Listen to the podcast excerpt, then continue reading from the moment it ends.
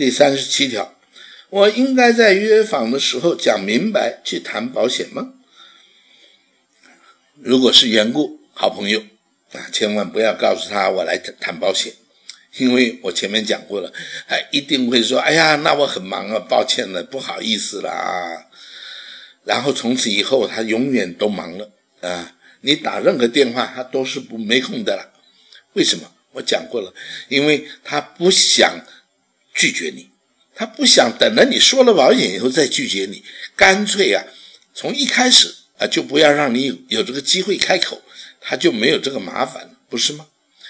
所以缘故的人，你不要告诉他你要去跟他谈保险，在电话你不要跟他讲我在做保险，也不要告诉他我要跟你谈保险，你就只是约他见面，然后去见了他以后才谈吧。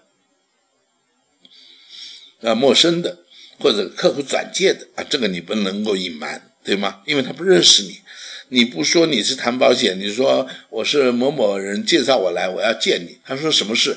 呃，见了面再说。呃，到底什么事？嗯，没关系的，你给我机会让我见你嘛。我可以告诉你，百分之百不敢见你啊，他吓死了，他不晓得什么事啊。如果是好朋友，他还是要担心啊。那如果这个朋友不够熟，他更担心了，是不是？呃，他被检举了，他是不是逃税被知道了？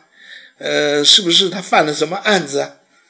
哎呀，所以啊，陌生的人你必须要告诉他，我是某某保险公司的业务员，我之所以来打电话给你，是因为我的一个客户给了我这个机会。啊，他的名字叫什么？而他也是你的朋友，对吗？啊，那么你可不可以给我这个机会，让我来见你？我只要十五分钟。啊，这个样，你需要把你在做保险，你要去跟他谈保险的事，在电话里要说明白，啊，避免他担心害怕。